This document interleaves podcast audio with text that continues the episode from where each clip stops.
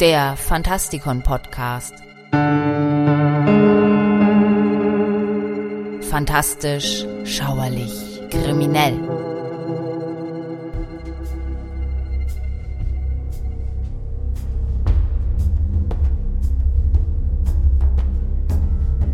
Hallo Freunde draußen an den Radiogeräten und willkommen zu einer weiteren Sendung hier im Fantastikon Podcast. Mein Name ist Michael Percampus und heute geht es in unserer Rubrik Helden, Versager und andere Ikonen um den Däumling.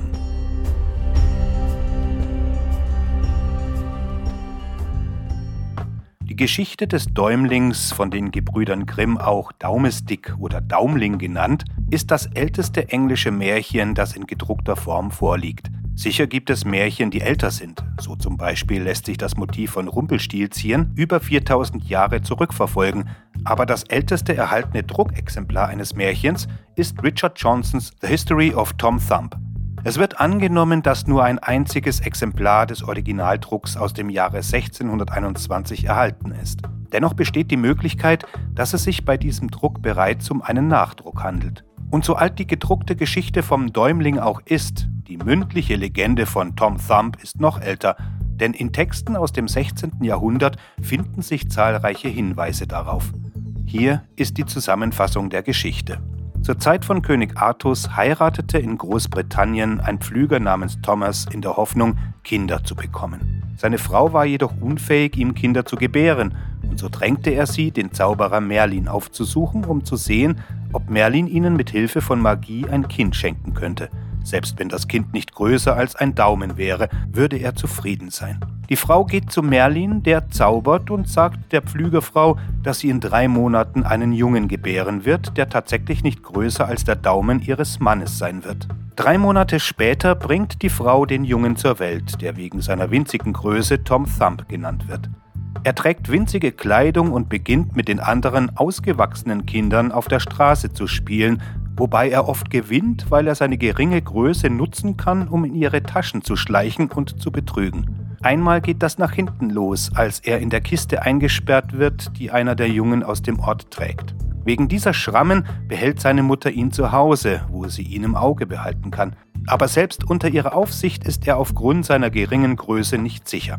An einem Weihnachtsfest fällt er in den Puddingteig, als seine Mutter gerade einen Weihnachtspudding zubereitet und, ohne zu wissen, dass sich ihr Sohn darin befindet, einen der Puddings einem Kesselflicker gibt. Zum Glück bemerkt der Kesselflicker Toms Anwesenheit im Pudding, bevor er ihn essen kann, und Tom Thumb kehrt nach Hause zurück. Als nächstes wird er von einer Kuh verschluckt, als er mit seiner Mutter auf einem Feld weilt, während sie die Kühe melkt. Die Kuh schleust Tom durch ihren Körper aus und Tom wird nach Hause gebracht, um ein ausgiebiges Bad zu nehmen, wie man sich leicht vorstellen kann. Als auch sein Vater auf ihn aufpasst, ergeht es dem Däumling nicht besser.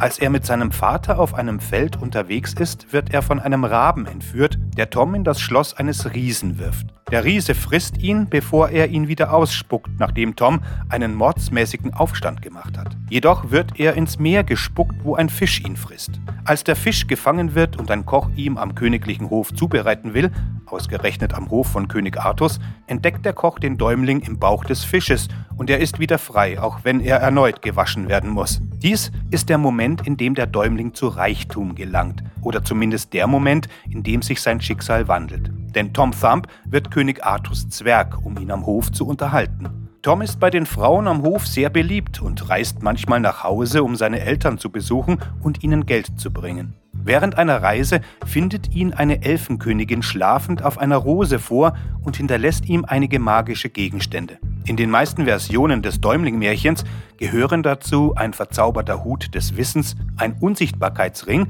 ein Gürtel, der seine Gestalt verändert und Schuhe, die es ihm ermöglichen, im Handumdrehen überall hinzureißen. Zu den späteren Abenteuern des Däumlings gehört in der Regel eine Fahrt in einer winzigen Walnussschalenkutsche. Tom Thumb trifft den Riesen Gargantua und sie vergleichen ihre Kräfte miteinander. Tom setzt seine magischen Fähigkeiten ein, um sich selbst zu retten, als Gargantua sich ihm in den Weg stellt und versucht, ihm zu schaden. Märchensammler nennen diese Geschichte nicht selten mehr eine glorreiche Idee als eine glorreiche Geschichte.